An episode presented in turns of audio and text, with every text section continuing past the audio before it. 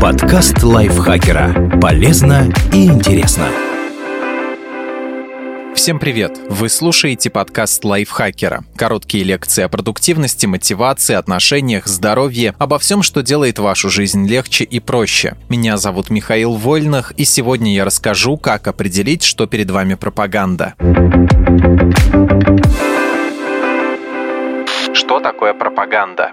Изначально слово применялось для обозначения миссионерской деятельности, которую проводила католическая церковь. Акцент на политической и идеологической функции стали делать уже потом. Определение слова «пропаганда» в словарях будет разным в зависимости от того, в какое время и в каких обстоятельствах выпускали издание и какой оно направленности, что, к слову, вполне в духе пропаганды. Например, по словарю Ожегова, который выпускался с 49 по 92 год прошлого столетия, это распространение в обществе и разъяснение каких-нибудь воззрений, идей, знаний и учений, что звучит довольно нейтрально. В большой психологической энциклопедии 2000 года выпуска пропаганда – это попытка манипулировать общественным сознанием путем использования средств массовой информации. Для пропаганды используют не только СМИ в привычном понимании, но и любые другие способы передачи информации. Например, сериалы, мультфильмы или мемы тоже могут быть средством воздействия на человеческие умы. Какие признаки отличают пропаганду?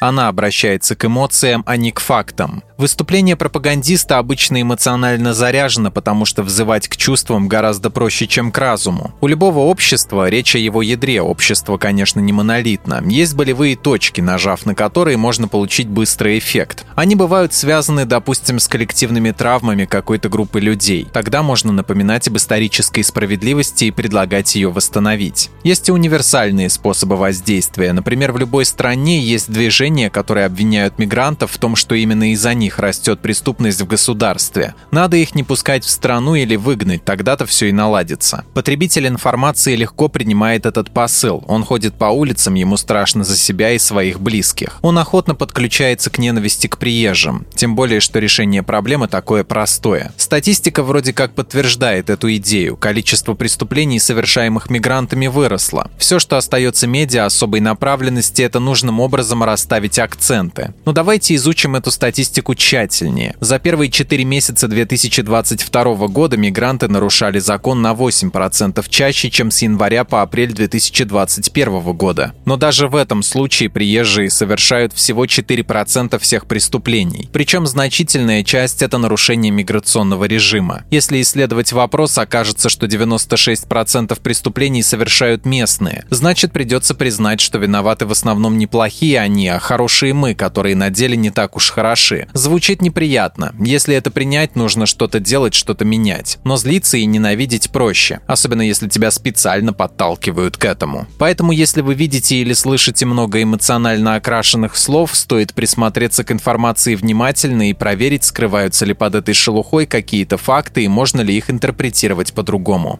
Пропаганда рисует образ внешней угрозы. К слову о хороших нас и плохих них. Пропаганда редко обходится без поиска врага. Его надо назначить и так описать, чтобы аудитория испугалась. Тут снова работает старое доброе обращение к эмоциям. Люди в панике легче поддаются на манипуляции, потому что у каждого есть нечто дорогое, что жалко потерять. Если они верят, что недруг у условных ворот, запускается стрессовая реакция, которая побуждает бить, бежать, замирать. Вот только думать в этой ситуации гораздо сложнее, а потому при существовании условного врага все последующие рассказы и призывы будут ложиться на благодатную почву. Ведь есть угроза, надо защищаться. А ради этого можно что угодно вытерпеть и отдать. Поэтому иногда стоит остановиться и поразмышлять, реально ли опасность и так ли масштабно, как ее малюют. А еще, что именно придется терпеть и отдавать. И что немаловажно, от кого и кому.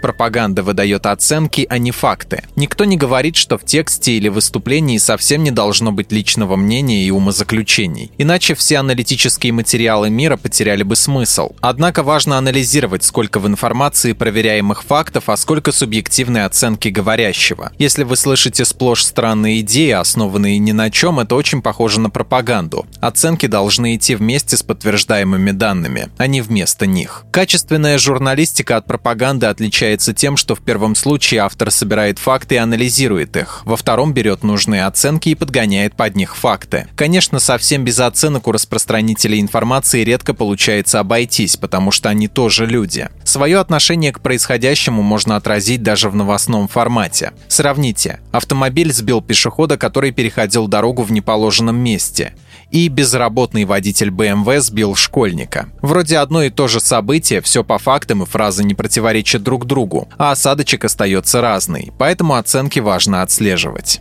Она делит мир на черное и белое. Люди разные, мир сложный, а скоропалительные оценки и выводы чреваты ошибкой. Но не для пропаганды. Ей свойственно все упрощать до элементарного. Так что на работу таких специалистов указывают прежде всего сомнительные обобщения и превращение частного в общее, также известное как натягивание совы на глобус. Их выдают, например, фразы вроде «все они, они всегда». Подобный подход должен настораживать, хотя бы потому, что кто бы ни были эти загадочные «они», любое сообщество не монолитно и его представители не клоны друг друга. По сути, даже всех отбывающих наказание за убийство нельзя назвать убийцами, потому что судебные ошибки никто не отменял. Навешивать ярлык на представителей, допустим, одной национальности, пола, цвета волос вообще странно. Но пропагандистам не нужно, чтобы аудитория задумывалась о нюансах, и система ярлыков работает на это идеально. Пропаганда разговаривает лозунгами и штампами. Если какое-то время понаблюдать за всеми источниками информации, которые вам доступны, можно заметить, что некоторые из них формулируют позицию буквально одинаковыми словами. Это нужно, чтобы пропаганда долбила из разных орудий в одну и ту же точку. В итоге аудитория начинает верить. Как не поверить, если все вокруг это говорят? Заметить такие штампы обычно легко, они быстро становятся мемами. Их используют и те, кто пропаганде не поддался, и ее жертвы, но уже на полном серьезе серьезе. При этом обычно последние, если пытаться с ними дискутировать, разговаривают исключительно лозунгами. Если попросить объяснить ситуацию своими словами или задавать вопросы, на которые нельзя ответить штампом, человек не находит слов. Однако было бы оптимистично сказать, что это побуждает его как следует поразмыслить над происходящим. Обычно он просто переходит к оскорблениям. Самих пропагандистов это, впрочем, тоже касается. Своих противников пропагандисты также клеймят, чтобы слова получили негативную эмоциональную нагрузку. Например, не называют кого-то по фамилии только по искаженному ее варианту. Это дегуманизирует противника в глазах аудитории, что пропаганде и нужно. Потому что желать смерти в муках людям тяжело, а всяким там толерастам запросто. Она опирается на двойные стандарты. Не то чтобы у пропагандистов такая цель самих себя топить. Просто если создавать выдуманную реальность, рано или поздно возникнет ситуация, когда хороших нас заметят за тем же занятием, что и плохих их. И тут пропагандисту придется что-то выдумывать, почему условным нам это делать можно, а им нельзя. Она не готова признавать ошибки. Люди ошибаются, в том числе и те, кто распространяет информацию. Хорошим тоном считается признаться, что допустили промашку и рассказать, как было на самом деле. Авторитетные СМИ, к слову, не стесняются так делать. Пропагандист о просчетах молчит, даже если реальное развитие событий больше нельзя игнорировать. Он просто будет еще сильнее выворачивать ситуацию, чего уж теперь терять. Допустим, он с уверенностью предсказывал, что через месяц комета врежется в Землю, но этого не произошло. Так это вы просто неправильно поняли, или бравый первые вставить нужное изменили траекторию кометы. И вообще изначально план такой и был.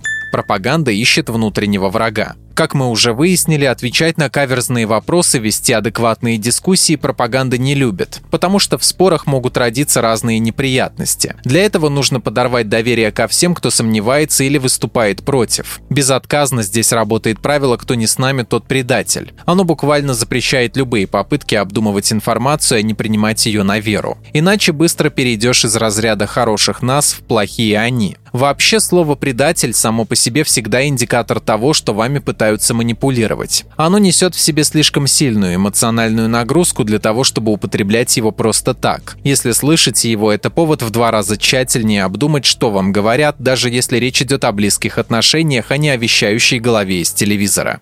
Что еще нужно знать о пропаганде? Пропаганда не равно чистая ложь. Иногда кажется, как можно верить пропагандистам, если они только и делают, что врут. Но это не совсем так. Классический способ заставить слушателя принять любую ерунду – это отталкиваться от правды. Им пользуются не только пропагандисты, но и распространители теорий заговора, разнообразные псевдокоучи и прочие сомнительные спикеры. Рецепт убедительного текста или выступления как раз и заключается в том, чтобы виртуозно переплести факты, особенно общеизвестные, с любыми умозаключениями. Аудитория видит в потоке данных достоверную информацию и начинает автоматически воспринимать все остальное как правду. Иногда даже если это абсолютная чушь. Потому что еще минуту назад спикер адекватно рассуждал, сложно поверить, что он сошел с ума за секунду. Не все пропаганда, что так называют. Пропаганда сейчас слово с душком, хотя в некоторых случаях его продолжают употреблять и в положительном ключе. Например, существует пропаганда здорового образа жизни, в которой, как в явлении, нет ничего плохого. Более того, распространение каких-то полезных идей даже пропагандой зачастую не является. Здесь работают факты, результаты исследований, логичные аргументы. Это популяризация, информирование, агитация, если хотите. При этом пропагандой часто пытаются клеймить распространение цен ценностей и идей, которые конкретному человеку не нравятся. Допустим, рассказ о важности вакцинации называют пропагандой прививок. Но здесь снова все решают доказательства. Именно на них надо обращать внимание, даже если вам что-то не близко пропаганду могут использовать обе стороны. Предсказуем порыв считать, что пропаганду распространяют только некие плохие они, а хорошие мы этим не занимаются. На деле ее могут использовать все стороны, потому что так проще. Люди с готовностью откликаются, когда говорящий бьет по их эмоциям. Потому что, исследуя факты, надо думать, а злость, печаль или ликование сами всплывают в ответ на ту или иную информацию. И, в общем-то, распространение пропаганды само по себе не делает людей плохими или хорошими. Дело в идеях, которые они с ее помощью транслируют, и в том, есть ли у стороны что-то помимо пропаганды. Поэтому важно фильтровать данные с трезвой головой. Это поможет принимать верные решения и оставаться нормальным человеком. Даже если у информации нет признаков пропаганды, она все равно может таковой быть. Если выступление или текст слеплены не на коленке, автор не считает аудиторию идиотами и готов потрудиться, пропаганда может выглядеть вполне невинно. Не стоит совсем уж отказывать специалистам в таланте. Значение имеют только факты, вычленять их большая работа. Поток информации огромен, ее потребителю просто не под силу самому перепроверять каждый факт. Это огромный труд. Наилучшее, что можно в такой ситуации сделать, создать свою собственную сеть источников, которым вы доверяете. И на 100% не доверять им тоже. Если что-то кажется странным или невозможным, перепроверяйте, сомневайтесь, задавайте вопросы. Держите ушки на макушке, иначе кто-нибудь обязательно захочет повесить на них лапшу. Спасибо Наталье Копыловой за этот текст. Подписывайтесь на подкаст Лайфхакера на всех платформах, чтобы не пропустить новые эпизоды. Ставьте ему лайки и звездочки, и это помогает узнать о нас новым слушателям. Свои впечатления о выпуске оставляйте в комментариях или отзывах в приложении. А еще включайте наш подкаст «Сейчас скажу». Эта аудиовикторина понравится тем, кто хочет проверить свои знания и заодно весело провести время. На этом я с вами прощаюсь. Пока. Подкаст лайфхакера. Полезно и интересно.